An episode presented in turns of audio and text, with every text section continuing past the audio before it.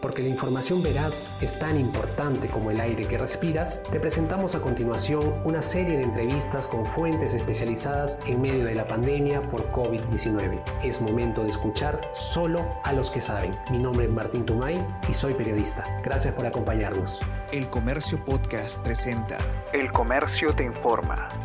Hola amigos del comercio, ¿qué tal? Gracias por acompañarnos. Mi nombre es Martín Tumay, soy el periodista responsable de este espacio eh, de coberturas, de transmisiones en vivo, conversaciones con expertos y además soy el responsable del contenido web de ciencia y tecnología.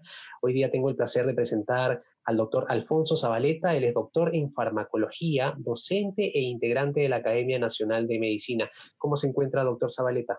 Muy buenas tardes. Gracias por la llamada, Martín.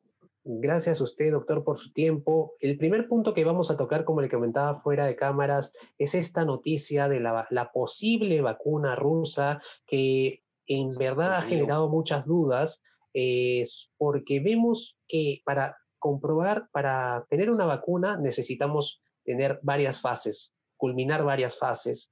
Y vemos que quizás esta vacuna, esta posible vacuna rusa contra el COVID-19, eh, no haya cumplido estas fases como se, como se había indicado o como debería tener ese orden cronológico.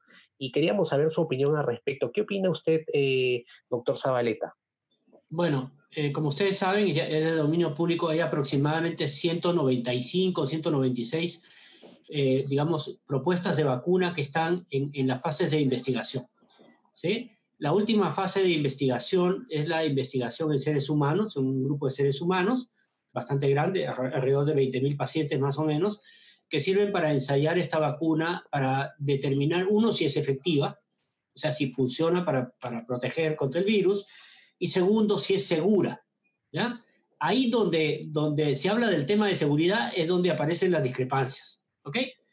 Eh, les voy a comentar, en el mundo, eh, digamos, la Organización Mundial de la Salud tiende a respaldar aquellas vacunas que han sido hechas bajo protocolos estrictos de seguridad que son dados por la, eh, digamos, la EMEA y la FDA, la EMEA es de, Europa y la FDA de Estados Unidos. Entonces, si es que no ha pasado los controles rigurosos que exigen estas, estos, estos grupos de países, entonces la OMS dice, yo no te, yo no, puedo aceptarte tu vacuna hasta que tú pases las pruebas que te están exigiendo. Normalmente las pruebas de la FDA y las pruebas de la EMEA, que rigen Europa, son, son de las más exigentes. Otros países pueden tener otras normatividades que de repente son menos exigentes o no son compatibles con los protocolos de evaluación que tienen estas dos grandes entidades del mundo. Eso sucede con Rusia. Rusia no está en la EMEA y por lo tanto ellos tienen sus propias reglas que rigen para la preparación de sus vacunas y la evaluación de su eficacia y su seguridad. Entonces, lo que hay por ahora es que el gobierno ruso ha lanzado su vacuna eh, a partir de una vacuna que tenían previa contra el SARS, ¿no? Con el SARS que, que, asoló eh, los países islámicos en, 2012, ya tenían una, una, vacuna que aparentemente funcionaba contra ese virus y la han modificado y por eso han ganado tiempo y la han hecho eh, de alguna manera más rápido. Han hecho pruebas experimentales en, en soldados de, de, su país, ¿no? Aparentemente las pruebas pasaron, ¿ya? Y el gobierno ruso decidió vacunar a su población. Entonces, por ahora la vacuna rusa está a disponibilidad de la población rusa y es producida localmente dentro de, dentro de, esa área. Pero de ahí a que pueda cumplir los estándares de la FDA, etcétera, y de, la EMEA, todavía tienen que hacer, pues, hacerse más pruebas probablemente, ¿no? Es por eso, no podemos decir que no funcionan, ¿no? Aparentemente ellos dicen que sí, eh, pero, digamos, la llegada de esa vacuna a países como el nuestro, que se rigen por estas reglas, para la adquisición de las vacunas o si las compran a través del fondo común dado por la, por la favorecido por la OMS y la OPS, ¿no? la Organización Panamericana de Salud, entonces para que lleguen por esa vía de, de, compra va, va, va, a pasar algún tiempo. Exactamente igual está sucediendo con otras, muchas otras vacunas que ya están casi casi a, término, ¿no? Eh, pero eso en realidad es, es, además de la eficacia y la seguridad, pues es un gran, es un gran tema de, de bloques de mercados, ¿no? de bloques de mercados comerciales. Sí, doctor. También nosotros tenemos en, la página del comercio, en la página de tecnología, un especial sobre eh, cómo va esta carrera por las vacunas. Justamente ya está actualizado con la parte del anuncio de la posible vacuna rusa. Y justamente se menciona que esta, esta vacuna emplea otro virus para transportar el ADN del SARS-CoV-2 y así lograr una respuesta inmune. Hay, no, no, es que todas las vacunas que se están tratando de hacer, de conseguir, tengan una un mismo funcionamiento. Vemos en este caso el tema de eh, emplear otro virus para transportar el ADN y así lograr una respuesta inmune en el caso de la vacuna, eh, la posible vacuna rusa. El caso de la vacuna eh, de, de Cancino, del Instituto de Productos Biológicos de Beijing, doctor, vemos también que tiene una aprobación parcial y se está usando ya en militares chinos. ¿Usted tiene algún alcance, doctor, sobre esa vacuna? A ver, les explico. Hay vacunas de varios tipos. Hay una vacuna que es casi la vacuna clásica, donde tú tomas al, virus en cultivo, lo inactivas y le pones a la persona ese virus inactivado, ¿no? completo, para que se desarrolle inmunidad contra las diferentes proteínas de ese virus. Esa es una de ellas. La segunda es, una, es, una, es un grupo de vacunas en las cuales lo que se hace es, se toma un pedacito un pedacito del gen que codifica, por ejemplo, la proteína spike, que es la proteína de esas, de esas eh, púas de la corona, que es donde se pega el virus a la, a la, a, la célula, al receptor AC2 de la célula. Entonces, ese tipo de vacunas eh, tienden a tener transportadores diferentes. Puede ser que esa, esa secuencia genómica la metas en otro virus, en otro virus que responde muy bien el cuerpo a ese virus y que no es dañino. Entonces le insertan ese gen, aparece la proteína spike en ese virus que antes no tenía, entonces eh, los anticuerpos entre los que se van a formar contra todo el virus se van a formar contra la proteína spike. Y por ahí está yendo la mayoría de las vacunas, ¿no? A buscar tener, promover anticuerpos contra la proteína spike. O sea, tratar de que ese anticuerpo se pegue al virus y no lo deje que el virus se pegue al receptor de la célula y por lo tanto no penetre. Entonces ahí hay una serie de, de, de variantes de ese tipo, ¿no? ¿Ok? Y como digo, los transportadores, o sea, ah, digamos, ah, los, genomas con los cuales se está produciendo esto y se están produciendo proteínas, pues un poco tienen este, engarzada esta, proteína del spike. Eh, esa es una segunda. Hay una tercera que habla de, eh, hasta de modificaciones totales, ¿no? Una síntesis total de la secuencia genómica para producir proteínas dentro de, de bacterias, por ejemplo, y generar una proteína, digamos, modificada que pudiera ser puesta como un, como una, como un antígeno, ¿no? Bajo la misma lógica del anterior, pero que aquí toda la secuencia ha sido modificada o ha sido sintetizada in vitro, ¿no? Y hay otros que simplemente agarran vacunas ya existentes a las cuales les añaden, les añaden un componente más, ¿no?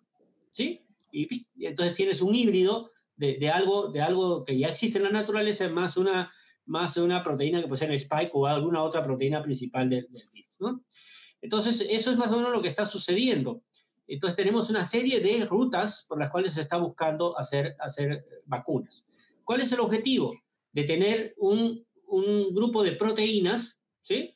Que puedan ser expuestas, o sea, ingresadas a nuestro cuerpo y que nuestro cuerpo desarrolle inmunidad humoral, que son los anticuerpos, ¿no?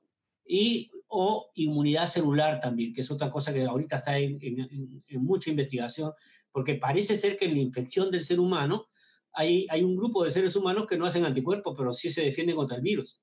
Y resulta que lo están haciendo por la otra vía de la inmunidad, que son las células, los, los linfocitos, ¿no?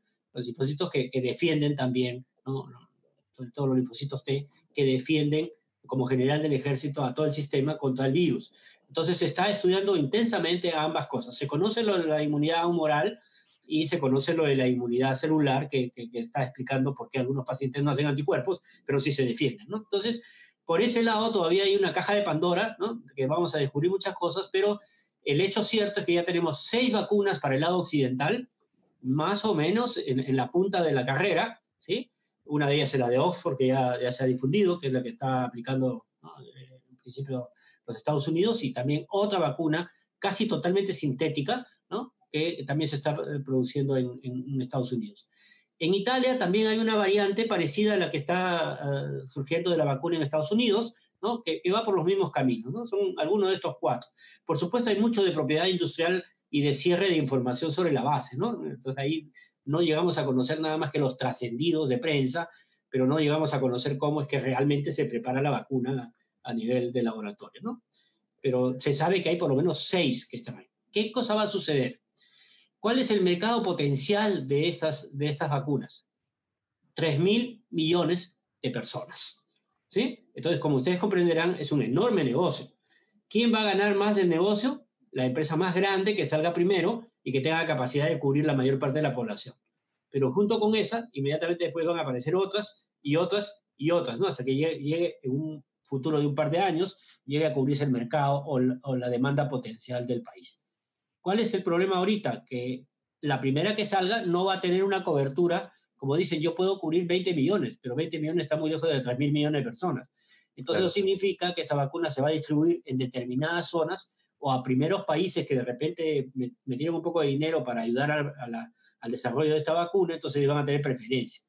Entonces la pregunta es, ¿cuándo va a llegar la vacuna al Perú? ¿No?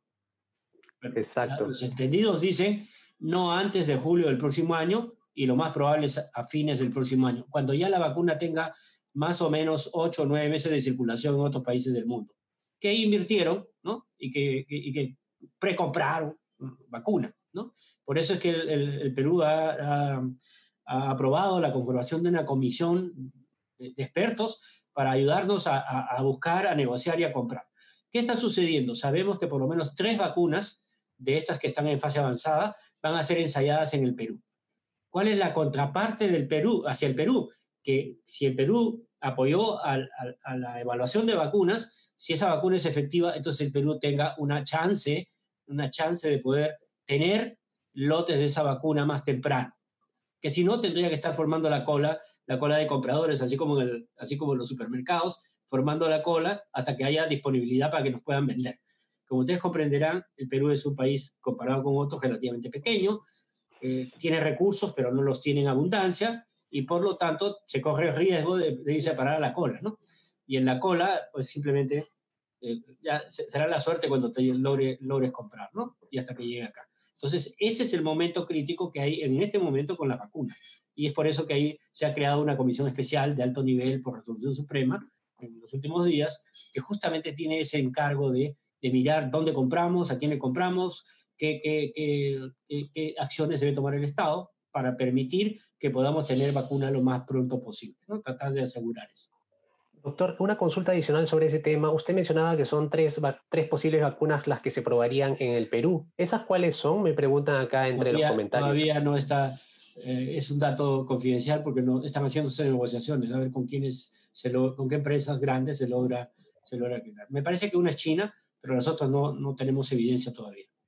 Hoy día lo han anunciado que son tres. El primer, el primer anunciado que son tres. Yo conocía una, pero ahora hoy día ya tenemos tres. En, buena hora que tengamos esas tres y muchas más que podamos de alguna manera eh, viabilizar para poder tener pronto la vacuna, ¿no? Y algo que me preguntan también es, ¿esto va a entrar como fase de prueba? ¿Puede haber algún riesgo para los pacientes? Lo que pasa es eso, que hoy día las seis vacunas más importantes del lado occidental, aparte de la rusa, eh, son, son vacunas que están en la fase 3 de experimentación en humanos, para demostrar, como ya sabíamos, su eficacia para prevenir la infección y la enfermedad por el virus y, por supuesto, el tema de la seguridad, porque como cualquier medicamento puede desencadenar reacciones en los seres humanos. ¿no? Una vez que se aplique en, en masa, tenemos que estar seguros de que por lo menos esa vacuna no nos va a causar grandes daños cuando se le ponga a las personas. Y a eso se llama con la seguridad. Y ese es el punto, digamos, eh, además de la eficacia que podría funcionar, eh, es el punto crítico de, la aplicación de cualquier medicamento nuevo en seres humanos, la seguridad, ¿no? ¿Qué tan segura es? ¿Qué tantas reacciones adversas nos va a provocar? ¿Qué tantas cosas severas podrían pasar cuando se ponga la vacuna? Entonces, eso es lo que se está realmente evaluando, además de la eficacia. Ok, doctor. Y finalmente, ya para cerrar el tema y pasar con el tema del alcohol que me están pidiendo con, con insistencia entre los comentarios, eh, dentro de la comunidad médica, asumo que ustedes tienen un contacto permanente a través, asumo, WhatsApp o Facebook. ¿Cuál es la vacuna que, que ustedes, que más está comentando? ¿La de Oxford, la de Italia, la de China? ¿Cuál, cuál Eso depende mucho de las noticias periodísticas, pues. ¿eh? O sea, hay aquí en, en el país la, la, de Oxford ha tenido popularidad ¿no? Popularidad. Pero dentro de la comunidad médica. Las noticias que han ido saliendo, ¿no? En la comunidad médica todavía somos muy cautelosos. Vamos a esperar cuáles son las evidencias, porque las evidencias tienen que ser publicadas también. En el momento que se publica y uno puede mirar los datos de, estos dos factores que estamos comentando, ¿no? Hay otros factores más, por ejemplo, hay algunas vacunas que se proponen que sea una sola dosis, hay otras vacunas que dicen que se pongan dos, y hay otras vacunas que dicen que se necesitan poner tres. Entonces, cada una de ellas tiene sus particularidades, sus ventajas, sus desventajas, en fin. Todavía no hay información suficiente, no, no hay nada publicado de las nuevas vacunas todavía, ¿no? Eh, van a aparecer pronto, me imagino, y ahí tendremos oportunidad de, poder mirar y poder ver las experiencias en los diferentes países, ¿no? Y los resultados de los estudios, ¿no? Exacto, y justamente me quedo con esa parte donde usted dice que hay que ser cautos. Eso sí. Por supuesto, hay que ser cautos. hay que ser cautos y eh, siempre fijarnos en las ciencias que haya, ¿no? Eso es siempre importante tenerlo en cuenta. Ya vieron en las redes sociales, cada día hay una nueva vacuna, cada día hay un nuevo avance, pero siempre es importante ser cautos con esa, al, adoptar esa información. 196 carreras, eh, digamos, vacunas en carrera. ¿Cuál llegará primero a la meta? ¿Cuál tendrá la capacidad de producirlo en la cantidad suficiente? Es todavía un albur, no sabemos, ¿no? Algunas han preanunciado cuál es su capacidad de sus fábricas de producir la vacuna, una vez que se les autorice, ¿no? Entonces, eh, esperemos un poco, ¿no? Todos estamos ansiosos viendo el marcador, ¿no? Y bueno, evidentemente la primera vacuna que salga, que salga al mercado, que realmente demuestre esto, estas potencialidades, es una vacuna que tiene un buen mercado asegurado, ¿no? ¿Sí? Pero como digo, no va a cubrir los 3 mil millones de personas, pues, ¿sí? De, la población, que en realidad lo van a necesitar todos, ¿no? Exacto, un gran mercado, 3 mil millones de personas. Ok, ahora sí vamos con el tema del alcohol de 96 grados, que justamente muchas personas están comentando. Hay un comunicado de la Digenit, básicamente indicando que no se recomienda el uso de alcohol etílico de 96% para la higiene y antisepsia de las manos. Doctor, esto, eh, ¿por, qué, ¿por qué ahora que todo el mundo quizás tenga un frasco de alcohol, muchos se han dado cuenta del grado que tiene el 96%. Eh, ¿Por qué exactamente no eh, ahí existe este comunicado y por qué exactamente no funciona para la antisepsia de las manos y la higiene de las manos? El, 96, el alcohol de 96%.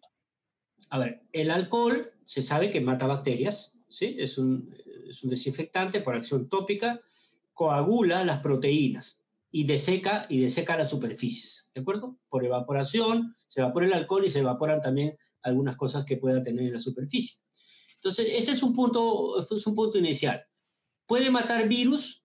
Se dice que tiene un efecto viricida leve a moderado. No es un enorme viricida.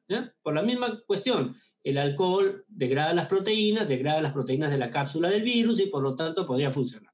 Pero ¿de qué depende la eficacia de esa, de esa acción? Va a depender de la, del tiempo en que esté en contacto, digamos, la superficie de la piel, las células de la piel, por ejemplo, que tienen, podrían tener encima bacterias, ¿no? O, o el virus famoso, o este o cualquier otro virus. ¿De acuerdo? Entonces, el tiempo es un factor fundamental para la duración de este efecto y la eficacia en términos prácticos. Entonces, ¿qué sucede? El alcohol de 96 o el alcohol de 90 es un alcohol muy concentrado, con muy poca agua, entonces se evapora más rápido que el alcohol de 70. Por lo tanto, su tiempo de acción sobre la superficie va a ser más corto y puede perder la capacidad de matar bacterias y virus. Por eso, esa es una razón. Pero la otra razón está en el otro lado. En la superficie, por ejemplo, la piel del ser humano que recibe de 96 se deshidrata más, se inflama más y se puede lesionar con mayor con mayor cantidad que la de 75. O sea, el alcohol de 96 es más agresivo sobre la piel. E imagínense que usted le recomiende a alguien que esté en el trabajo que agarre un frasco de eso y se lo eche cada 15 minutos. Imagínense a lo largo del día cuántas veces se ha puesto, que no es tan eficaz cada vez y encima le va lesionando la piel. ¿De acuerdo? Entonces, esa es la primera medida, por eso es que se dice que no se dice que el alcohol de 96 sea medicinal, empezando por ahí. Ese no es el alcohol medicinal que usamos como antiséptico. El que usamos como antiséptico tiene menos cantidad de alcohol, un poco más de contenido de agua en la mezcla y por lo tanto lesiona menos la piel. Ahora, entre alcohol líquido y alcohol gel, es preferible el gel. ¿Por qué? Porque el gel perdura más tiempo sobre la piel. Entonces hace esa acción que esperamos del alcohol que actúe más tiempo. ¿De acuerdo?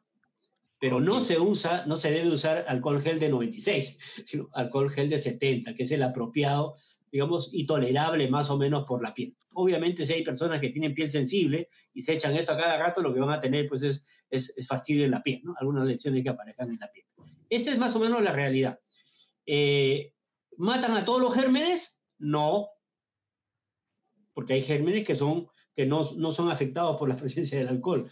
Y para esos gérmenes, que no, usualmente no los tenemos en la piel, pero sí los podemos tener en la pared de un, de quirófano o de una sala, entonces ya no se usa el alcohol como desinfectante, sino se usan otros desinfectantes más fuertes y sobre todo capaces, en el caso de las bacterias, de matar aquellas bacterias que producen esporas. Entonces las esporas son un medio de protección de algunas bacterias que hace que si no le aplicas un, agente. Eh, desinfectante, pero que sea esporicida, entonces la infección se sigue quedando. Eso no sucede en nuestra piel, gracias a Dios. En nuestra piel están los gérmenes comunes, el estafilococo, el estreptococo, en fin, y también podría estar este virus o cualquier otro virus, ¿de acuerdo? Entonces es por eso que se, recomienda para aquel que no tiene acceso a agua y jabón, ¿eh? porque entre agua y jabón y alcohol, prefiero el agua y jabón, ¿eh? porque tiene más, más facilidades. ¿Qué hace, qué hace el, el jabón? El jabón solubiliza, porque estos, estos gérmenes suelen quedarse en la capita grasa, ¿no? de la superficie de la piel, en esa grasita, que hace el jabón, disuelve la grasita. No necesariamente mata al virus o a las bacterias, pero con el agua salen de la superficie de la piel, pues se las lleva, las arrastra y se van por el desagüe. Por lo tanto, limpian nuestra superficie de nuestra piel, inclusive llevándose al virus, que también tiene tiene eh, proteínas que, que, ¿no? que van a ser afectadas por esta, por esta agua y jabón. ¿Qué es lo importante en el agua y jabón? La burbujita del jabón, ¿sí? Porque eso significa que se está disolviendo la grasa, ¿ok? Y luego el agua se lleva todo eso, ¿de acuerdo? En cambio, con el alcohol, cuando no tienes agua y jabón, entonces la siguiente medida es recomendar alcohol, ¿no? Alcohol gel, ¿no? Claro. ¿Sí? Para aquel que está fuera de la casa y que está eh, eh, en un sitio donde no puede conseguir agua y jabón para lavarse. Para lavarse con frecuencia. Hay que lavarse durante 20 segundos, como ya sabemos, ¿no? Y si no tienes agua, ¿sí? Agua y jabón a la mano, entonces alcohol gel es una medida menos eficaz, pero ayuda, pues, ¿no? ¿De acuerdo? Pero vuelvo a decir, en ambos extremos, uno es la capacidad de matar al bicho dependiendo del tiempo de contacto, ¿sí? Y la segunda es qué tanto puedes echarle a la piel y con qué tanta frecuencia, ¿no? Para no dañar la piel porque el alcohol a la larga siempre daña la piel, ¿no? Exacto, doctor. Y es por eso la advertencia de Degemit, ¿no? Claro, y justamente eh, resalto una parte de la advertencia del Degemit que concuerda con lo que usted menciona, ¿no? Que el uso de productos a base de alcohol en gel o alcohol líquido eh, no reemplaza el lavado de manos con agua y jabón y es importante subrayarlo, subrayarlo y tenerlo en cuenta, porque eso ya lo vienen mencionando desde el inicio de todo esto. más efectivo. Exacto. Agua y jabón más efectivo. Y una pregunta adicional, doctor, eh, sobre el tema del alcohol de 96, del alcohol de 70. En el, en el caso de las personas que, que, hayan comprado, porque algunos se han abastecido quizás con varios galones de alcohol de 96 grados, ¿hay una, alguna forma de poder salvarlos entre comillas eh, para usarlos para desinfección? Por supuesto. Eh, la recomendación es diluirlo. ¿Sí? En ese está 9 de cada 10 son alcohol. Había que llevarlo por una dilución con agua, añadiéndole agua. Agua, ah, digamos, agua destilada es lo ideal, pero si no tienes agua destilada, puedes usarlo con agua recién hervida, ¿no? Fría, ¿no? Recién hervida, porque esa, esa, esa también está, al haber sido hervida, todavía no tiene muchos gérmenes, entonces las puedes, los puedes mezclar, ¿no? Entonces la proporción del de 96 es 9.6 de cada 10 unidades o, 10 mililitros eh, es alcohol. Entonces tenemos que llevarlo a 7. ¿Qué tenemos que hacer? Diluirlo, probablemente en algo así como añadirle 20% eh, más de agua, agua recientemente hervida, y con eso ya recuperaste tu alcohol, ¿no? Eso sí, hay que tenerlo, ¿no? Bien tapado, porque ustedes saben que el alcohol es volátil y se puede, si lo dejas abierto, se va a volatilizar, ¿no? Entonces vas a perder el alcohol y se va a quedar el agua nada más. Entonces, mientras eh, se mantenga la proporción alrededor del 70%, 7 de cada 10 volúmenes, vas a poder utilizarlo sin mayor problema. No han perdido el alcohol, no, han perdido su dinero comprando un alcohol de, de, 96, hay que diluirlo nomás. Tomando la precaución que no es agua de caño lo que hay que echarle, sino es agua hervida, fría, es lo más práctico en la casa, ¿no? O si tienes acceso a agua destilada, agua destilada, ¿no? Que es lo ideal. Ok, genial. Ya saben, entonces las personas que tienen sus... Ahí le mandan saludos a mi profesor de maestría, eh, le mandan saludos a una persona que nos sigue, ahorita más de 700 personas, doctor, eh, agradecemos mucho que, que, sea parte de este espacio. Eh, entonces ya saben, agua hervida fría o agua destilada es la sugerencia del doctor para poder salvar esas botellas de 96 grados y que no les haga daño a la piel y básicamente sirva como una especie de, eh, en el caso no haya agua y jabón. Eso es importante también subrayarlo. Doctor, ahora, ahora quizás saltando un poco de tema, el tema del dióxido de cloro, ¿no? Que se está, está aumentando el nivel de, información, de, desinformación que vemos en redes sociales. Hemos tenido ya con usted, doctor, una conversación al respecto, pero no sé si nos puede aclarar exactamente este compuesto, qué es y, qué, y cuánto daño le puede hacer al organismo. A ver, el dióxido de cloro es un gas, ¿sí? Es un gas que en un momento determinado se disuelve en agua, y algunos de sus derivados, por ejemplo, son el, clorito. Eh, este, este compuesto se caracteriza por ser un compuesto oxidante, oxidante. Y se supone que cuando interactúa con las proteínas, oxida las proteínas y las degrada. Entonces, la, la idea de que pueda matar gérmenes, ¿no? al igual que lo que hemos hablado con el alcohol, solo que aquí por otro mecanismo, mecanismo químico, ¿no? Entonces lo que tenemos es eh, que las proteínas de las bacterias, de la superficie de las bacterias, se degradan, potencialmente también los virus. ¿ya? Pero ¿cuál es el problema? Si yo me administro esta solución ¿ya? de cloro en cantidades inapropiadas o en cantidades excesivas, que es muy fácil equivocarse y ponerse una dosis excesiva, entonces, ¿qué es lo que vamos a tener como daño? Va a haber ese daño de las proteínas de los tejidos que se pongan en contacto con esto. Si lo tomo por vía oral y lo tomo en dosis altas, entonces lo que voy a tener es problemas con mi aparato digestivo porque se van a empezar a lesionar las células de mi aparato digestivo, ¿sí? Se empiezan a dañar los tejidos. Entonces, este componente lo usamos para desinfectar piscinas, ¿sí? Pero no lo vamos a usar para desinfectar nuestro cuerpo. Es más, yo estuve buscando de dónde sale la, la idea de que esto funciona. Pues hay, una, hay un grupo de, personas que ha lanzado una teoría muy, muy curiosa de que aparentemente una de las proteínas que pudiera ser afectadas por el dióxido de cloro es la hemoglobina. Esa es la tesis. Y que, digamos, desconocen el daño neumónico, ¿sí? Porque hay neumonía, ya está probado, tenemos placas, tenemos cortes de tejido que dicen que hay neumonía viral. Y desconocen que detrás de la neumonía viral, es una acción del virus, viene la cascada inmunológica que ya conocemos, que produce peor inflamación. Pero estos señores desconocen esta teoría y piensan que el, el, el, efecto del COVID es por, digamos, inactivar ¿no? a, la hemoglobina. ¿sí? Entonces ellos piensan que si uno le da un oxidante y ese oxidante actúa sobre la hemoglobina, entonces de repente curamos el COVID. ¿Y sabe de dónde sale toda esta hipótesis? De una simulación informática. Se ha hecho una simulación con la molécula de hemoglobina y se ha visto cómo interactúa con el dióxido de cloro. Entonces, esa es la supuesta base científica de la, de la posibilidad del, del, dióxido de cloro de, de, curar o paliar la infección por el COVID. Por, por, supuesto, es una hipótesis un poco absurda, porque en la realidad eso es muy poco probable, la evidencia es en todo lo contrario, ¿no? Y hoy ya tenemos una evidencia clara no solo clínica, anatomopatológica, histológica, mirando células. Hay experimentos en cultivo que dicen que, el, virus del COVID es un virus citopático, que, que daña las células, pero estos señores afirman otra cosa. Entonces, a partir de ahí se crea toda una, una infraestructura de, digamos, de una imagen, ¿no? Entonces eh, afirman esto, ¿no? Que, que, de repente esto sirve para el COVID. Pues resulta que se está viendo en los hospitales que llegan ahora pacientes con su frasquito de dióxido de cloro y que todos están pésimos, pues han perdido 3, 4, 5 días tomando dióxido de cloro y llegan gravísimos al hospital para pasarlos a la UCI. Esto ha salido hoy día en la televisión.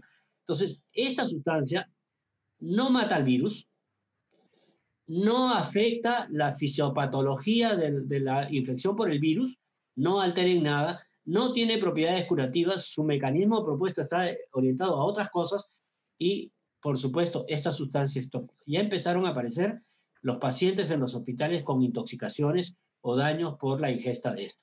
Si uno, uno aspira el dióxido de cloro, que es un gas, lo que vamos a tener es lesiones pulmonares, ¿sí?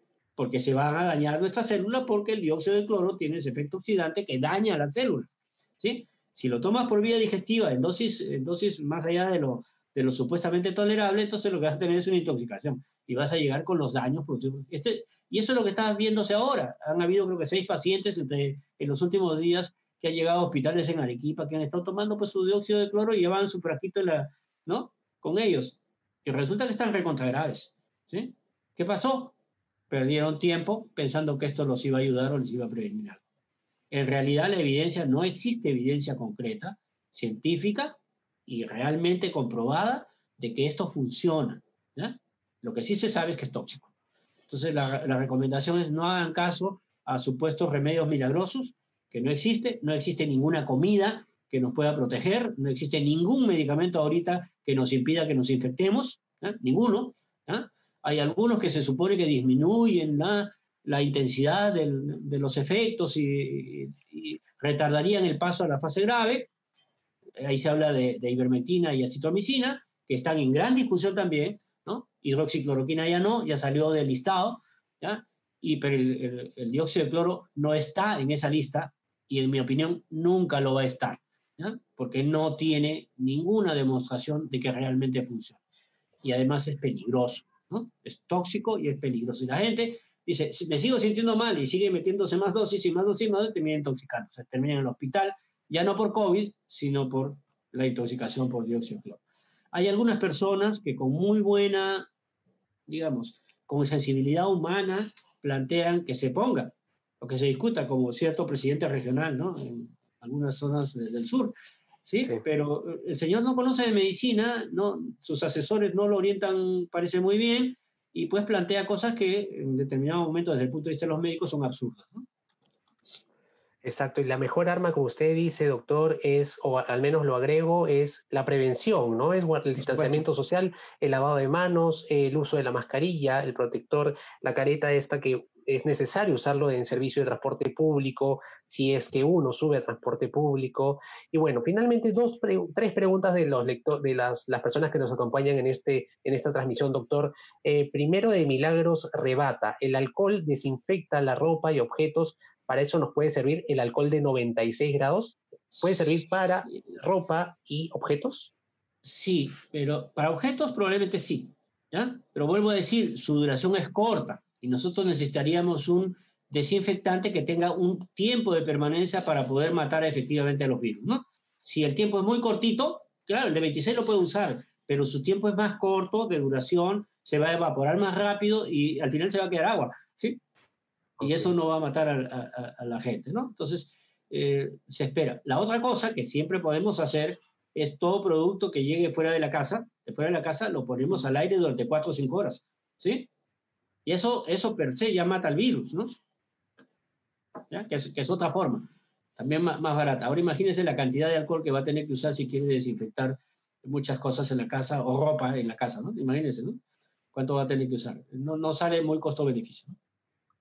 Ok, entonces quizás la gente que ha estado desinfectando, que ha estado desinfectando sus cosas con 90, alcohol de 96 ha podido estar en riesgo, ¿no? Es también es, es algo que, que, se salta a la vista. Por lo Uno puede tener una falsa seguridad de que eso va a durar el tiempo suficiente para, para hacer daño a los, a los virus y a las bacterias que están en las superficies, ¿no? Y bueno, pues eh, se convierte en un albur, ¿no? Claro. La segunda pregunta de Sheila Villodas es, ¿qué opina de hacer las gárgaras de agua con sal para combatir el COVID, doctor? No sirve para nada. El agua con sal, cuando usamos gárgaras, la usamos como un agente eh, medio desinflamante, ¿no? Sí, pero nunca lo hemos usado para matar nada. ¿no? Es ineficaz para matar bacterias y, por supuesto, para matar virus. ¿no? Probablemente desinflame un poco la, la zona, ¿no? refresque un poco, pero no cura. ¿no?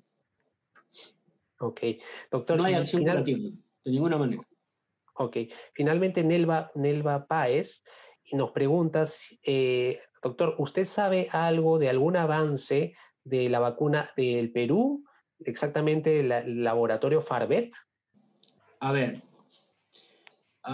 Laboratorio Farbet es un laboratorio muy bien equipado, es uno de los laboratorios más importantes en el área de veterinaria, porque está, se ha especializado en hacer vacunas y otros productos para el área veterinaria. Entonces ellos han planteado que eh, una, una, vacuna, digamos, dirigida hacia un, un virus que afecta a, a los animales, ¿ya? a la cual le han insertado el gen, ¿no? el pedacito este de la, de la asociado a la, a la proteína Spike. ¿no? Esta es una de las okay. tantas variantes, solo que lo están haciendo en el lado veterinario, en una empresa que fabrica productos veterinarios. Es una vacuna potencial, ¿sí? Ojalá que funcione. Eh, tengo entendido que este, la, los resultados iniciales han sido bastante halagadores.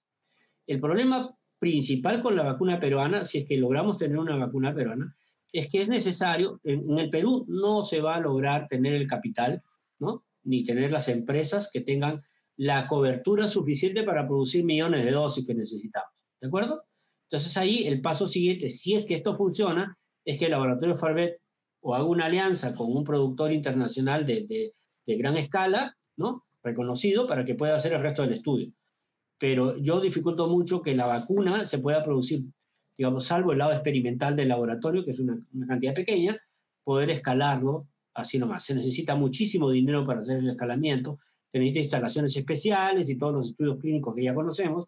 Entonces, para esa segunda etapa, si es que esta vacuna logra tener los resultados que esperamos, es que se logre tener o vender la patente a un laboratorio internacional que tenga la capacidad de producción o asociarse, lo cual es también más difícil, ¿no? Pues estamos en el Perú y aquí no hay grandes plantas para esto, eh, por esto, ¿no? Pero sin embargo, pues hay que saludar la, ¿no? la, la, el avance que, que, de todas maneras están, están haciendo con el apoyo de, de financiamiento de Concitec y otros financiamientos, ¿no? para el desarrollo por lo menos de una vacuna experimental que, eh, por lo que se dice hasta el momento, no hay nada publicado, pero por lo que se dice en los trascendidos y lo que expresa la misma, el, director de Farbet, pues va, va, por buen camino. ¿no?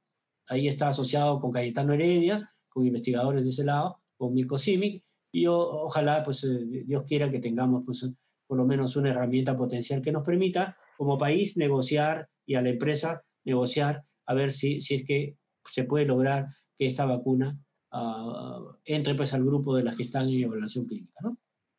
Ok, justamente... Todavía falta un poco de investigación, ¿no?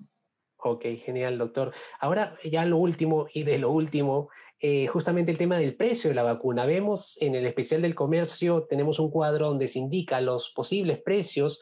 AstraZeneca, la de Oxford, 2,5 euros. Sanofi GSK, 42 dólares. La, vacuna de la posible vacuna de Pfizer, 40 dólares. Johnson Johnson ha anunciado que será un precio de costo.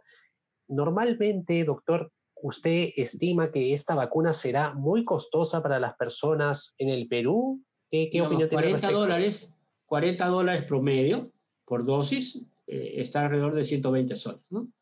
¿Sí? Eh, digamos, eh, no es la vacuna más cara que existe, pero tiene un costo. Evidentemente, comprando por mayor, si es que lo compra el Estado, eso puede lograrse a un mejor precio. Y si lo compra a través del canal de venta de la OMS OPS, que tiene un, un canal para la obtención de vacunas y distribución, eh, que es un fondo rotativo de los países que están afiliados a la OPS OMS, eh, de repente el país lo consiga más barato. Pero va a depender de muchos factores. No solo el precio de venta en el mercado, ¿sí? sino también está el precio de, de compra o de venta por mayor y el precio de, de compra por, por convenio, ¿no?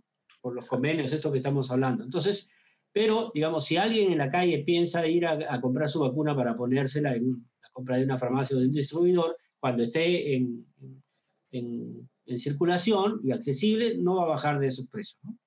¿Sí? Alrededor de 30, 40 dólares está, es el precio que se prevé que venga. Por supuesto, cuando haya más producción de vacuna y haya más oferta en el mercado, probablemente los precios tiendan, puedan ir a la baja, pero, no, pero es, ese es un poco el, el escenario. ¿no? Ok, doctor, le agradecemos como siempre muchísimo su intervención, su, su grata explicación. Ahora, como siempre hago, le doy el pase quizás para que eh, agregue o subraye algo de todo lo que hemos conversado a lo largo de este tiempo. Adelante. Doctor, ¿tiene algo que agregar o, o, o no? Como digo, uh, por ahora aunque cuando están saliendo las noticias de la vacuna y están siendo noticias, eh, debemos ser concretos y no debemos, digamos, debemos eh, decirle a la población cuándo es la expectativa de que llegue. No antes de mediados de, del, año próximo, muy probablemente a finales del año próximo. Claro, si el gobierno con este, con este equipo logra conseguirnos vacunas más temprano, sería un, éxito, ¿no? Un éxito, ¿no? Eso. Y por ahora hay que continuar con las medidas que ya sabemos de prevención. Y la prevención lo que busca es que nos infectemos. Recuerden que uno que se infecta en la calle lleva la infección a la casa y todos los demás probablemente se infecten. Y ahí los que pagan, digamos, los platos rotos, ¿no? Primero son los ancianitos, ¿no? Los mayores de la casa, ¿no? Y los que tengan algún factor de riesgo. Entonces, no podemos, no podemos dejar, no podemos pensar que la epidemia ya pasó y que porque estamos saliendo a la calle ya, ya estamos bien. No, la epidemia sigue y con todo furor en la calle.